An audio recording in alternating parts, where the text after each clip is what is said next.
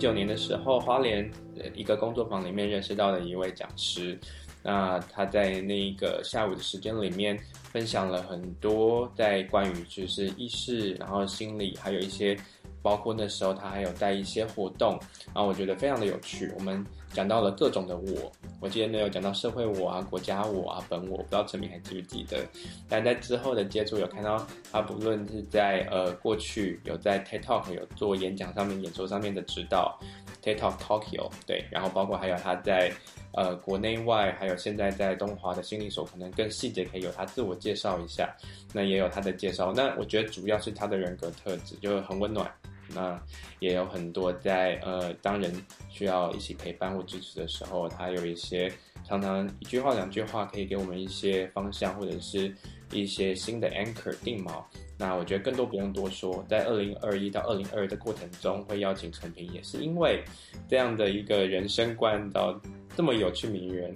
有很多的事件让我们去看到事情它的是好是坏，是祸是福，I don't know，不知道。但你会怎么去经历这些？然后到底你会怎么去去看待自己？你会用什么样的方式去给自己有标签或去标签或定义或者去的定义？那也都是在我觉得探探索过程中，你会越来越可能清晰，或者越来越不清晰，不知道。所以呢，我们欢迎陈平来跟我们。大家好，Hello，自我介绍一下。好，感谢 Oliver。我今天整个演讲应该都是自我介绍，所以我们就先一步一步来好了。呃，最近刚刚好要谈人生观这个主题，那就遇到一些时事嘛，哈，就是最近王力宏就是出了一点事情。那呃，今天其实我的人生经历会有一点点类似，所以我先跟大家打一下预防针，你可能会有一种。既视感这样子，然 后，因为如果我中间突然有一些就是表情音效或等等，你就不要理我，因为我至少还可以当你的背景音效，哦、你就继续讲就好了。不会，就是我大概就从 Oliver 的反应知道大家的反应，这样非常好。好，然后因为我第一次用 Zoom 了哈，那如果就是 Oliver 他比较习惯操作，如果中间大家有问题，就是 Oliver 都欢迎你随时插话。就是让我知道大家的问题，这样子，OK，好，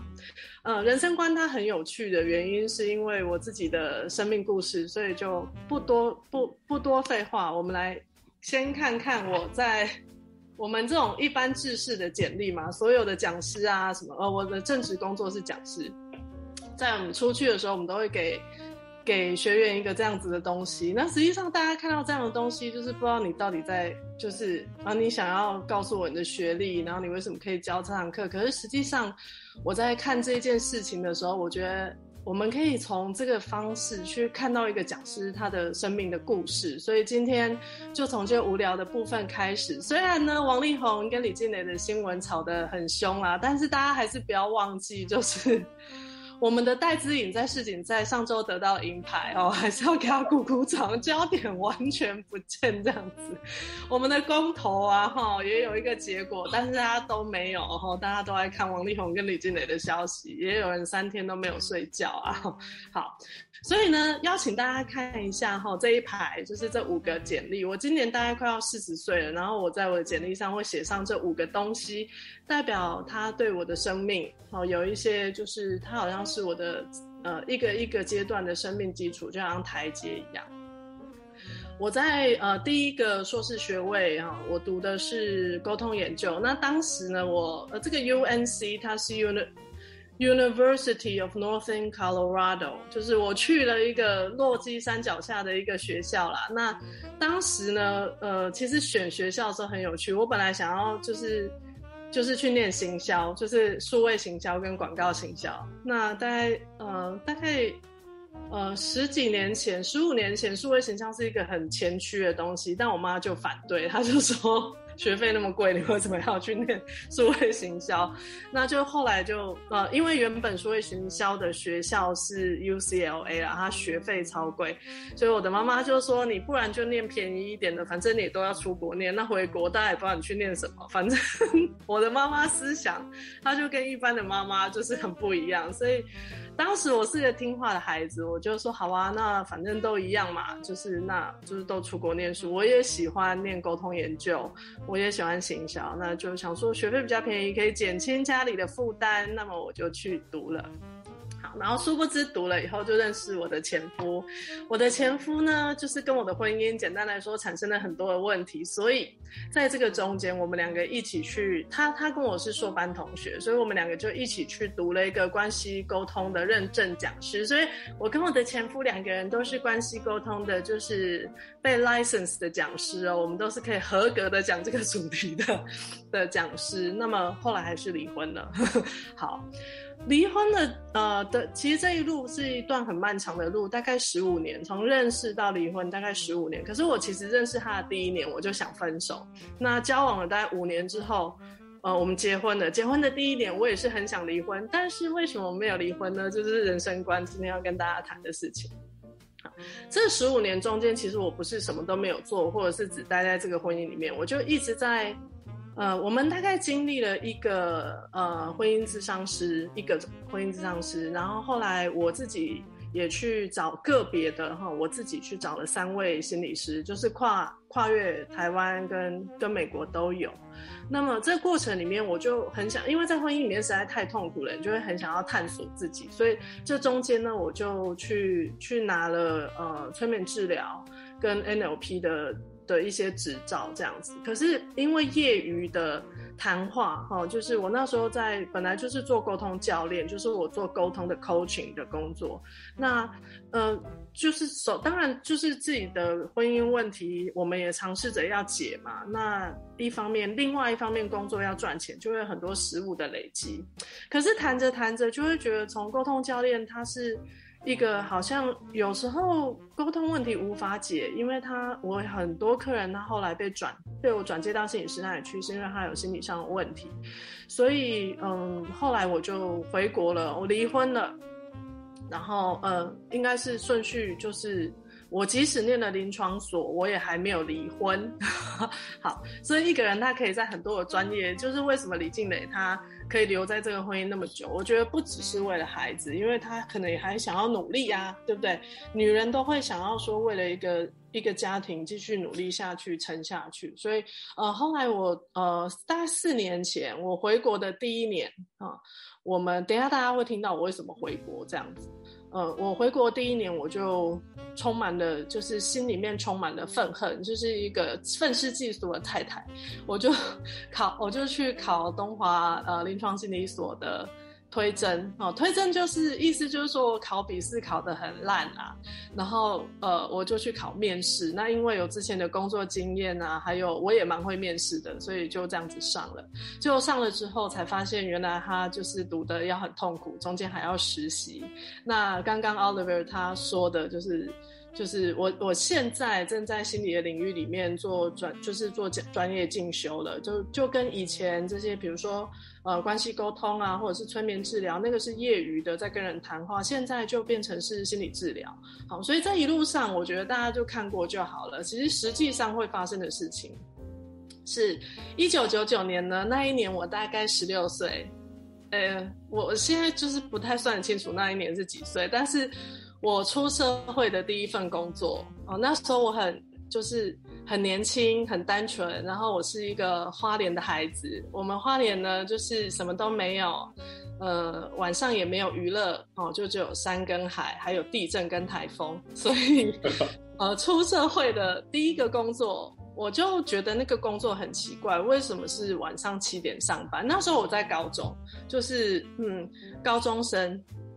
想要赚那个外快，买一台 Nokia 的手机。好，我想大家就是现在可能已经就是没有这种回忆了，但是我还是免不了想要提一下我第一台 Nokia 手机。我想要买手机，所以我就自己出去工作。那么我们家旁边就是有很多很多爹爹妈，哦，就是花莲嘛，你们知道的，老人家很多，所以爹爹妈也很多。那呃，因为我是年轻人，所以我不会去茶店工作。但是那个环境生态里面，我就觉得为什么七点上班，然后大概凌晨两点才下班？然后这时候就会有同学举手问我说：“你才高中，你爸爸怎么会让你两点才回家呢？”他当然不会让我两点回家啊。所以我做了大概三天之后，我就发现好奇怪哦，我爸爸每天就是凌晨两点的时候都坐在客厅，然后眼神死的看着我，就是走进家门。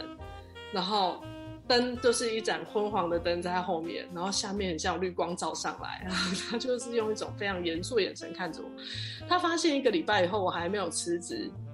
因为我上班要穿。我为什么发现他是制服店？是因为我上班他要给我穿制服。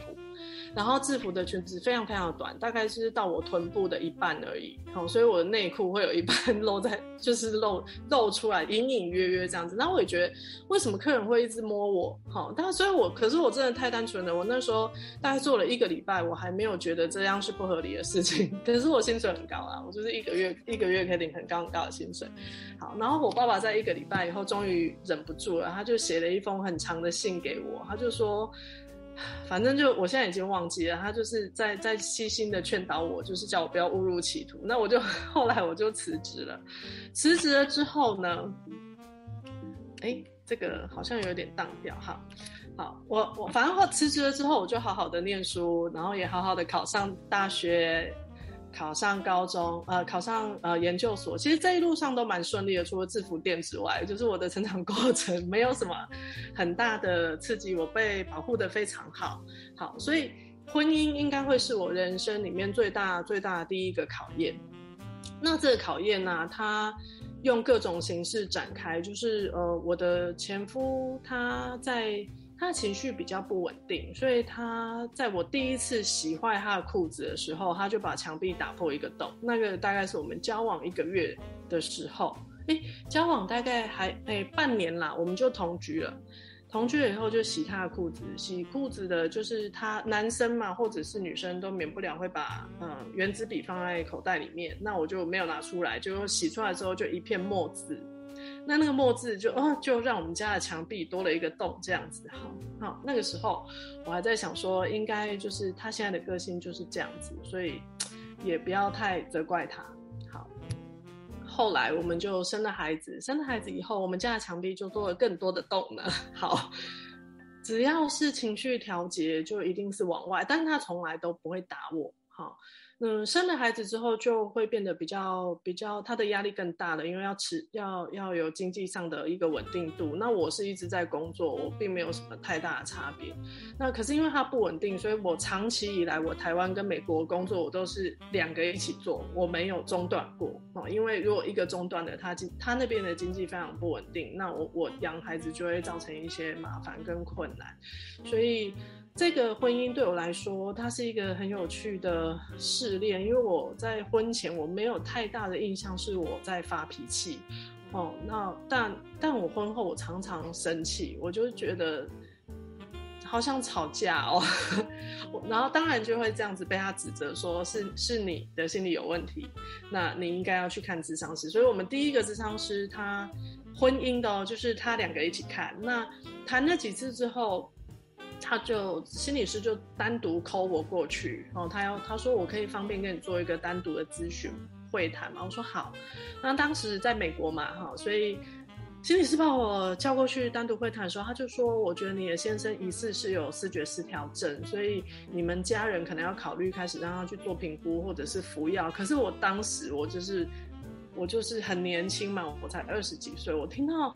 思觉失调的时候，因为以前这个病它叫做呃精神分裂，我就吓傻了，我就我就问心理师说，所以他这个病会好吗？心理师他跟我讲，他一生都要服药，然后有时候可能很难很难压下来，但是他会有比较稳定的时候。但那时候我已经听不到最后一句了，我就只有听到他一生都要服药，就好像。我的先生现在被判了一个刑，然后他这一生都要住在监狱里面。我们要有条件的才能够，就是要在服药状况下，要在我要百般跟他就是就是试着相处的状况下，我们的婚姻才能够成立。所以那时候我蛮崩溃的。好，所以我们中间经历了什么？我们就是做了这些所有的事情。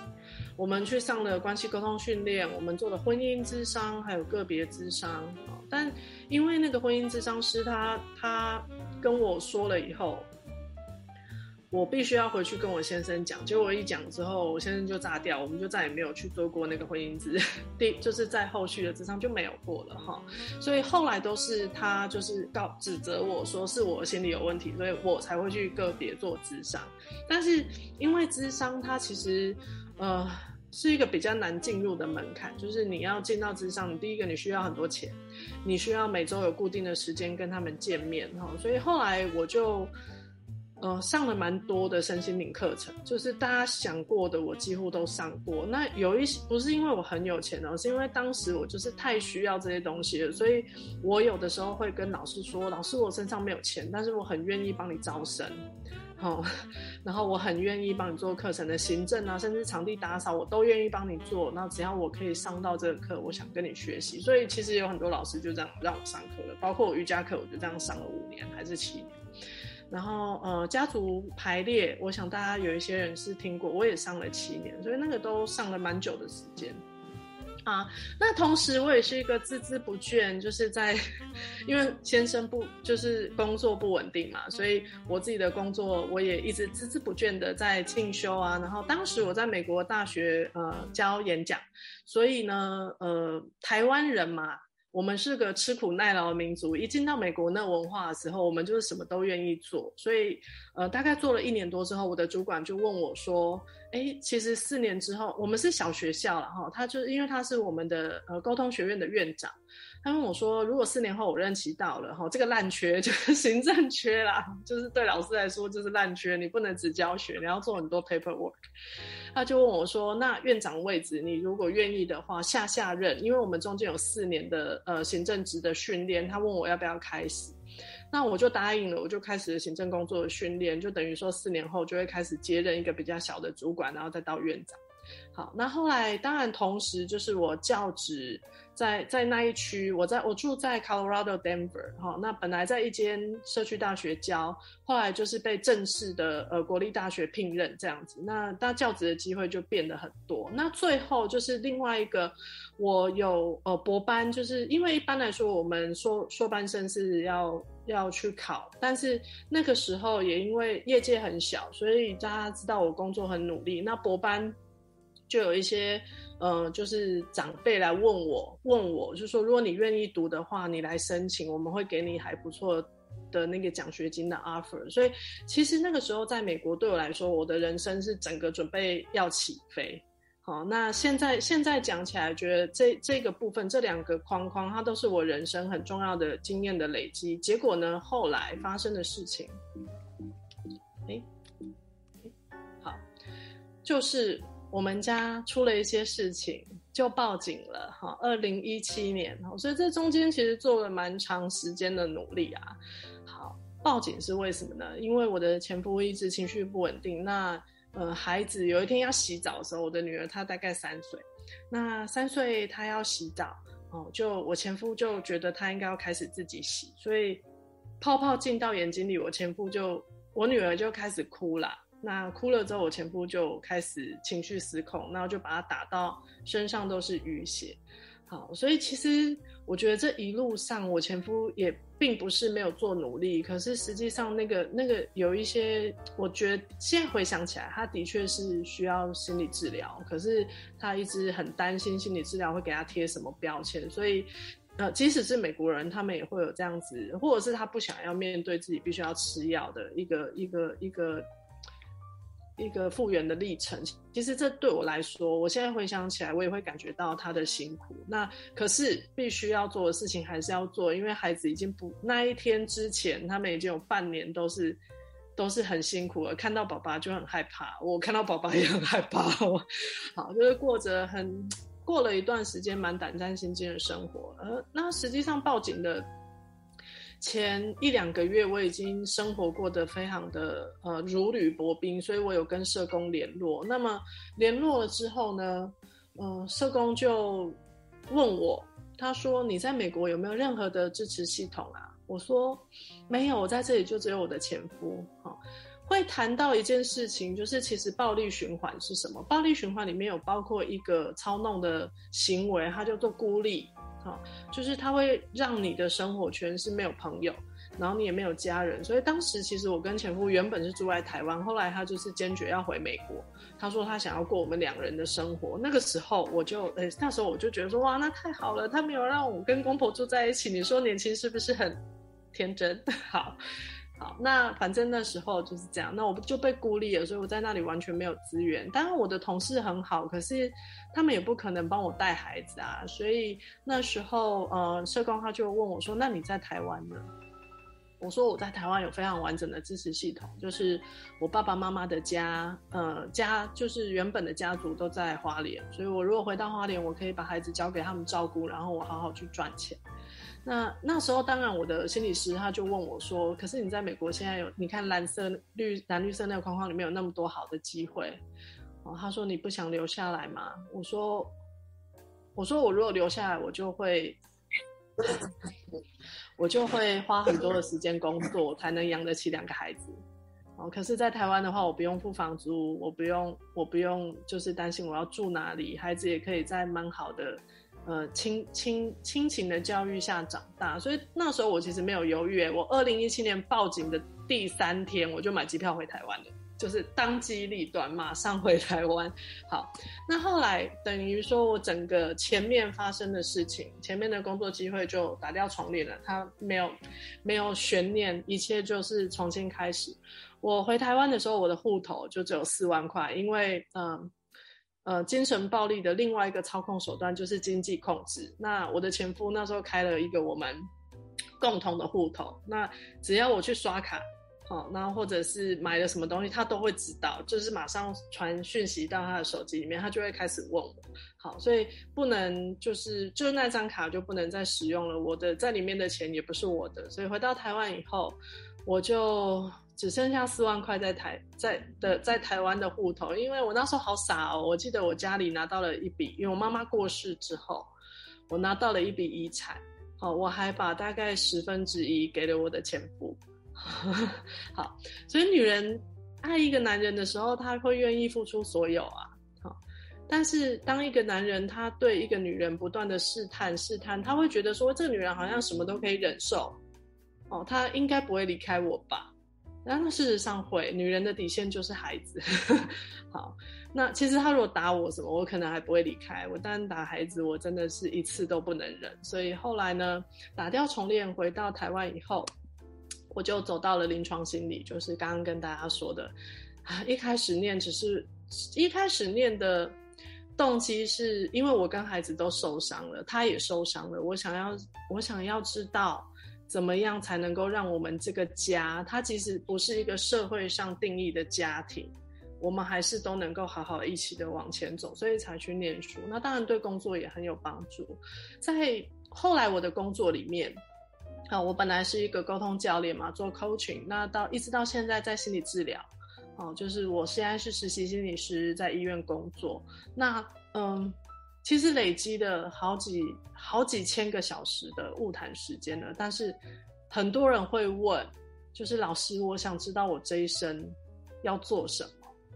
那为什么我们会在心理治疗或者甚至是沟通问题的这个场域，为什么还是会有人问这个？尤其是我是做催眠的，很多人会想要透过催眠去看他的天命，可是实际上我今天想要跟跟大家谈天命这一件事情，这是下一张图。这个图啊，它看起来很多圈圈呢，哈，但实际上只有橘色的那四个，大家要慢慢的思考啊。所以这个圈，我们要从呃，有一个很有名的电影叫做《骇客任务》，大家有看过吧？好。好，我先喝口水一下。最近最近那个、啊、又有就是骇客任务新的一集了，啊、真的，金努里维又要出现了，好开心哦！好，好，而且他这一次是 resurrection 嘛，哈，就是圣经里面的那个耶稣在活过来的，我觉得很棒。大家十二月二十二号，就是明天喽，哈。还有这是电影的那个代理代言人哦。好，就是这么刚好嘛，哈，好。我跟大家讲一下《骇客任务》的导演，他们是莉莉沃，就是华卓斯基，先前是兄弟，现在是姐妹。好，那他们两个是一个很跳脱框架，也就是说你没有办法去锁定他的人生观是什么，他的人生观可能是一个不断的在调整跟变动的一对一对一对手足。好，那他们两个拍了《骇客任务》的三部曲，实际上就是就是用这一个好公式。去拍的好，所以 Neo 他一开始是一个很无聊的工程师，他就是在写程式，然后在那个 OA 办公室，就是说多无聊，说多一成不变就是有多无聊这样子。好，可是中间就是有呃有电脑人去找他了，就挑衅他。那当然也有 Trinity 跟呃 Memphis，好，他们把他引到 pub 里面去问他，你你你人生中你有没有想过，好，这个这个是一个梦还是一个真实？就给了他两个方向，一个是给他提问，好，然后另外一个是用一些外力逼迫他要去回应这个提问。对吧？如果他肚子里面就是他被那个电脑人塞了一只虫到他的肚子里面，那一只是电脑虫，后来是 Trinity 把它弄出来的。弄出来之后呢，就很有趣啊，他就让他选两个东西，好、哦，这是很有名的蓝药丸跟红药丸，一个是真相，好、然后一个是你的梦境，好，所以在这里哈、有召唤有天助，好、那 Neo 他就离去了。他的梦境，好，所以上面其实很有趣啊。他们的剧本写得很有趣，就是日常生活其实对 Neo 来说是一场梦，而奇幻世界才是他的真实的实相。好，在那里就打开了一连串的试炼深渊。那到第三集的时候，Neo 终于死掉了，有没有？因为他 他要去重开机嘛。好，其实实际上三集里面每一集都在走一个这个。好，那你们想想，魔戒也是啊。好，魔戒大家应该有看过吧？也是一个三部曲。好，那其实这个是一个好莱坞的电影公式啊，它是一个说故事的公式。那通常主角如果死亡之后，然后电影就结束，就不会有人看这电影，他们就会觉得这是烂片，因为人生已经很苦了，我们干嘛还要花五百多块钱进来看这个三 D，然后 有人死掉就没有再回来，所以为什么现在还要一个 resurrection，就是这个原因，因为三部曲停留在真的是很巅峰的时候，好，那现在如果他四部曲又拍的有有后面这一段哈，当然前面也有哈，只是说大家都很好奇，电脑重开机以后。会不会又造成一个重复的 loop？啊，就是就是 Neo 他又就是又又这样子。那只是因为人类的痛人，那里面的电脑人有说过一句很有名的话，他说：“如果人类的世界没有痛苦，人类就是他们做过一个实验，就是第一个他们设计的人类世界没有痛苦，结果人类就死光光。所以 Neo 它有一个功能，就是创造人类世界的痛苦跟反思。”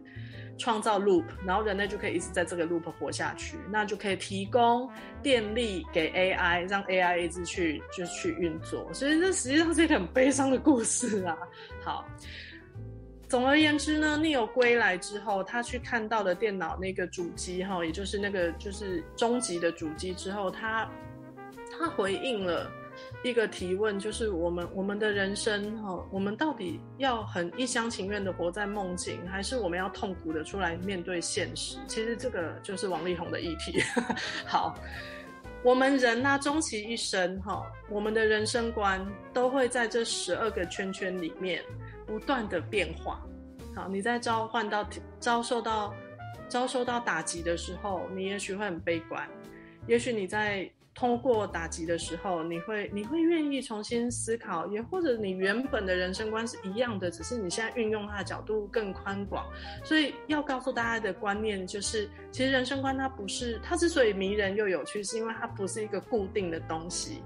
它不是一个座右铭，你要放在桌子上，然后每天看，然后你就这样看着它。不是，它是你每天看着它，然后你每天把它活出来，活出你自己的样子。即使是同一句话，它一年也有三百六十五种存在的样子，这是一个很有趣的事情。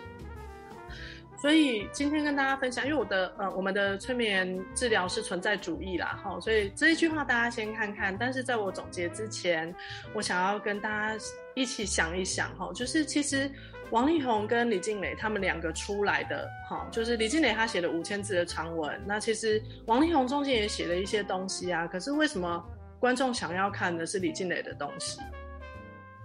因为其实世界上也有性成瘾的人。哦，也有很多自恋型人格违常的人，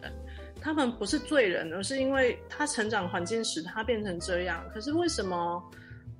李静磊他可以不断的用用很多的，就是就是让他可以反击？可是为什么王力宏的反击比较没有力道？好，我们想一下哈，如果你一个一个人，你的人生观，你都是一直把自己的人生设定在哈，我就是优质偶像。哦，那李静磊知道他不是哦，所以他可以很灵活的回应王力宏所有的指控。可是王力宏现在他并没有他的 focus，其实他真正的痛苦并不是他要回应这些指控，而是他的人设崩解了。他现在的回应之所以很没有力量，是因为他整个人生观崩解。哦，所以他在回应的时候，他实际上会像是一个刚刚出生的婴儿，因为他其实真正要要看见自己是从现在这一个这一年开始。哦，所以当然大家也不要太责怪王力宏啦，因为就是我也不是要帮渣男说话哈，真是因为我前夫他也不是一个一个世世界上典型的的好丈夫，可是。每一个人会成为他现在都有一个背景哦。那王力宏他现在正在面对的是他的人生观彻底崩解，他需要重新再做一个人生观，所以他的回应就是会比较像婴儿一样，好像就是很直观，然后很容易被打破哦。那因为他现在要要处理的事情不只是王静蕾的指李静蕾的指控，而是他要重新去想他四十五岁后的人生。哇，他要怎么样用一个新的人生设定活下去？那这个是一个很庞大的工程哦，因为他之前的人设是四十五年做出来的。那现在啊，我觉得他到九十岁之前，他都还是有很多的自由，可以去做出一个新的人生设定。好，那现在就回到这句话：我们人生能够有多少的自由，取决于你能够面对命运。其实命运就是你自己本身呐、啊。他，你是创造命运的人，所以你能够面对命运，面对自己到什么程度，还有你可以跟自己建立什么样的关系，你才能够得到多少的自由。所以这今天其实不是跟大家谈什么样的人生观很好，而是给大家一个人生观的呃基础的一个想法哈，让大家知道人生观它不是一个很 fix 的概念，它其实是一个你其实你遇到痛苦的时候，你就会开始思考。你的人生现在有没有什么要微调的地方？好，那这个是 Rollo May 哈，Rollo May 他写了蛮多的书，那我相信有些朋友是看过的。他的书啊，其实很不好懂，但是当你就是把它放在厕所里，好，然后没事就是有烦恼的时候，把它拿出来翻一句，就会觉得它很有哲理。所以大家也不要想说把它第一个字到最后一个字看完，但是适合把他的书放在家里，就是。有困扰的时候拿来翻一下，就会觉得哎、好像很不错。好，所以呢，今天大概就讲到这边了哈。那如果大家有问题的话，欢迎现在跟我提问。那呃，等一下离开的时候，我会交给呃 Oliver 一个给大家的新年礼物，就是呃我录制了一个英雄旅程的催眠档案给大家。那就让大家在冬至的晚上哈，或者是甚至每一天晚上你想听，好都可以。它就是刚刚那个 loop，我把它写成。成一个催眠的文稿会送给大家，那就祝大家冬至快乐。好，谢谢谢谢谢谢陈品，你也太刺激了吧！直接指导近期的正题。今天还没有人这样做是吗？完全没有，而且在在其实，在共感性人类里面，常常也会聊到关系调和的部分。那所以其实就是常常就讲到镜子啊、投射啊，还有在其他中长出来的。就是那个我们所他所想要的东西，或者是这些里面的哪些东西在矛盾或冲突，然后会上瘾等等。所以之前在那个《共感性人类》第二十集，其实也有邀请过陈平，是跟刚刚他一开始开场的故事是完全不一样的哦，因为他讲的东西又是另外一个版本，是第二十集语言的力量，然后潜意识身心梳理术。所以如果想要就是记得之前，或者想要再回顾。还有或没听过的话，可以到 Podcast 上面点“共感器人类”，就可以找到我跟陈平之前录的第二十集。那你今天真的很好，还有送我们催眠引导，可以跟我们说一下那个引导里面可能之前有人体验到的一些东西会是什么？可以对于我们二零二二的展望，或者是等等的，是有一些帮助的支持。好啊，嗯、通通常啦，催眠档案你一听，如果会睡着。哦，或者是你不能专心，然后或者是你的身体开始很多反应，那个都是正常的。好，所以催眠呢，它实际上是一个呃因人而异的引导方法。所以如果你听了以后觉得不舒服，那你就把它放下，不要听。啊，因为同一个频道还有其他很多东西可以听。那这个就是海海海海的市场上也有很多东西可以听，你就选你适合的。那一般来说，在呃。在这个催眠引导，你听的如果就是呃进意识哈，听到一句然后睡一句，听到一句睡三句，这个也都是很正常的。好，那我设计的呃文本呢、它大概都是适合你，就是想到就听，想到就听，所以它并不是一个一次性的。一次性的引导，所以你要对自己有耐性啊。那为什么网络上的嗯音稿我会这样子设计？是因为我没有在你旁边，所以我把它做了一个非常安全的、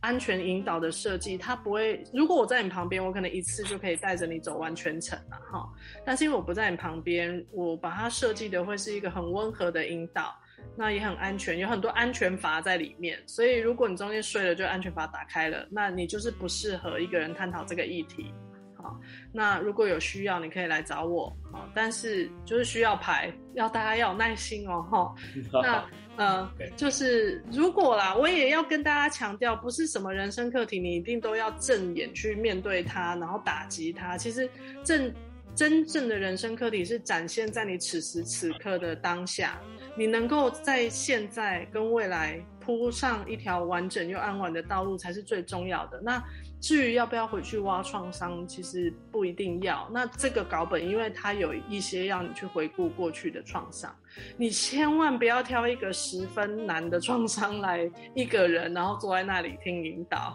就是那如果当然听的过程那个很困难的创伤出来了，没有关系哈。就是你要让自己知道说。接下来的引导，你就一次一次把它听完，嗯，因为它是你今天晚上听了，你那个创伤勾出来，哈，或者是接下来，诶，当然也有一些好事会勾出来啊，因为你的过去你会活到今天，一定是因为你的人生过去有一些滋养的部分，然后也有一些伤痛的部分。那完全只专注在伤痛，你等于是遗忘了生命给你一个最棒的礼物。其实你有伤痛，你同时也有得到滋养，你才能够现在还坐在这里。然后听我跟 Oliver 讲话，好，然后甚至你也会有一些想法在你的脑中激荡，这些都是滋养跟伤痛，它同时要并存才能带来的。所以，我们呃中华文化才会有一个非常美丽的图案，叫做太极。嗯，嗯，好，大概就是这样。太好了，因为这样的一个引导，前的引导，对于听那个陈平送给我们的礼物来说，可以有一些。安全阀之外，又有在确定那个水面的温度大概是什么。然后，呃，我觉得今天在一开始，陈明给我们了一个生命就人生观那个有趣迷人的线性的整理啊。我自己就是我觉得在看到那条线的 X 轴是超级呃有用的。也就是说，其实如果说其实可以单独看二零二一，或者是回顾人生观，其实就是在整理二二的二零二二的开始，因为。其实就是我看你的这样，虽然只是一个好像，哎，我们这样一个框一个框，但有结构性的东西可以回顾自己的力量是从哪里来，嗯，是这样说吗？对啊，而且你的力量通常不是从快乐的经验来的，